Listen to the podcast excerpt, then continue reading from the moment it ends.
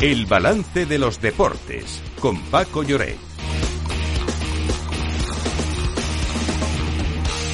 Paco Lloret, buenas noches.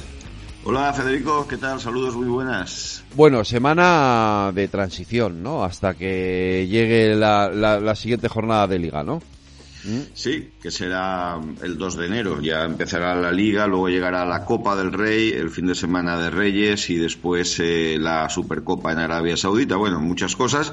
Eh, bueno, el centro de atención, la noticia del día es el partido de tenis que han jugado eh, Carlos Alcaraz y, y, Djokovic, que se han medido en Riyadh, en Arabia Saudita. Sí es un partido de exhibición estimulados por la por la dotación económica y ha ganado Carlos Alcaraz. Esta es la noticia en eh, tres sets eh, ha perdido el primero por 6-4 y ha ganado los otros dos por idéntico marcador. Así que triunfo para el tenista murciano eh, ante el número uno del mundo Djokovic que va a intentar en 2024 la proeza que consiguió el único que lo ha conseguido Rod Laver en los años 60 de ganar los cuatro Grand Slam. Es difícil, muy difícil, pero lo va, lo va a intentar. Así que esa es la noticia. No hay fútbol en España, pero sí que tenemos fútbol en Inglaterra. hay, hay, Premier, sí, sí. Ahí hay Premier. ¿Qué vamos a hacer? Algo habrá que ver, ¿no? Bueno, la jornada se completa, eh, la última, entre ayer y hoy. Eh, para hoy hay en juego un partido, un derby londinense, un tanto menor entre el Chelsea y el Crystal Palace, que está, ha empezado ahora mismo 0-0. Hay duelos atractivos, eh, otro duelo londinense, Arsenal-West Ham, es de mañana y también destaca el Everton Manchester City que es esta noche a las nueve y cuarto.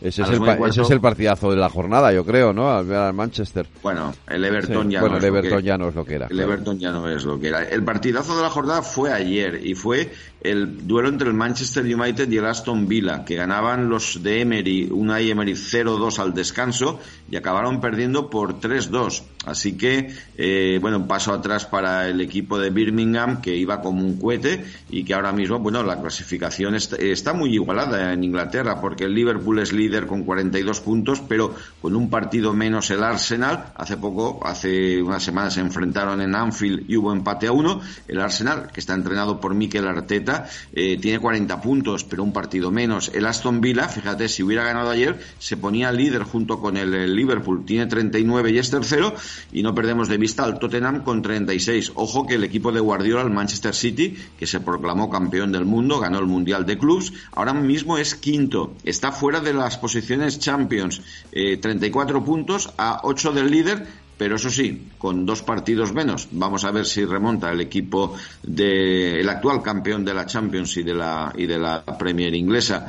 Y lo que también tenemos es baloncesto. Espera, lo que... espera, antes de que pasemos al baloncesto, vamos a terminar con el fútbol que tenemos noticia del otro, del otro fútbol, el femenino, porque a un mes de la Supercopa poco sabemos de ella. A menos de un mes, sí. Noticias tenemos pocas. Lo único que se sabe de esta competición es que se va a jugar entre el 16 y el 21 de enero pero no hay, como decía, ninguna noticia de dónde se va a jugar el torneo. Además, hace poco conocimos que no habrá sorteo para el cruce de los equipos y que habrá un clásico en las semifinales. Concretamente, se enfrentarán el Atlético de Madrid y el Levante y el Barcelona contra el Real Madrid. Este reparto de los emparejamientos ha tenido en cuenta el mismo criterio que la edición masculina. El ganador de la Copa de la Reina se mide al subcampeón de Liga y el campeón de Liga se enfrenta al subcampeón de la Copa de la Reina pues en una Supercopa muy interesante de la que en algún momento sabremos algo más, claro, digo yo, ¿no? ninguna novedad respecto a las dificultades organizativas que a veces envuelven el fútbol femenino en este país. Vamos a ver si se, si se arreglan. Te decía eso, que tenemos la... Tenemos eh, Liga y Euroliga, ¿no? Sí, exactamente. Bueno, la Euroliga mañana es el día, el día grande con tres equipos españoles, los tres visitantes. El Real Madrid juega en Francia contra las Bell Villerben. En teoría, yo creo que es un partido fácil mm, eh, para los madridistas. El Vasconia visita al equipo del Milán eh, a las ocho y media en la capital de Lombardía y el Valencia visita al Bayern de Múnich en Baviera a las ocho y media. Y para el viernes queda el partido del eh, Barcelona que visitará Mónaco. O sea que los cuatro juegan como eh, visitantes pero bueno de momento la clasificación de este torneo tiene al Real Madrid y al Barcelona como primero y segundo. El Valencia cierra el, top 8 o sea estaría entre los equipos que entrarían en la segunda fase del torneo y el Vasconia es el noveno pleno. O sea que, bueno, hay posibilidades todavía de, de tener un pleno de equipos españoles para la segunda fase de este campeonato. Pues todo eso será ya, y bueno, luego ya el fin de semana, efectivamente, lo que haya de fútbol y de la Premier y de baloncesto, de, porque sigue la Euroliga hasta el sábado, si no me equivoco.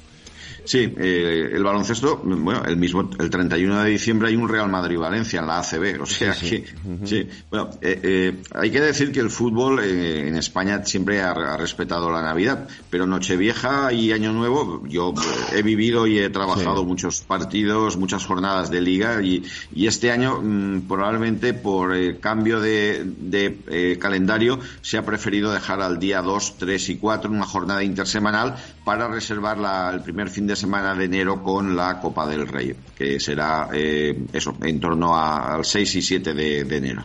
Oye, eh, hemos empezado con, con, tenis y te quería quería que termináramos con tenis. ¿Tú ves a Rafa Nadal en condiciones de de ganar?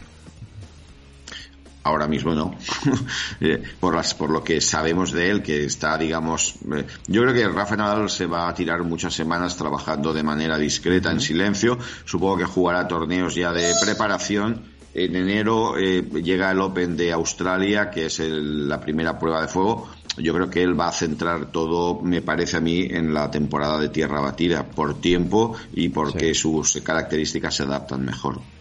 Pues eh, Paco, mañana, mañana más deportes aquí en el balance. Un abrazo, cuídate. Igualmente, Federico, hasta mañana.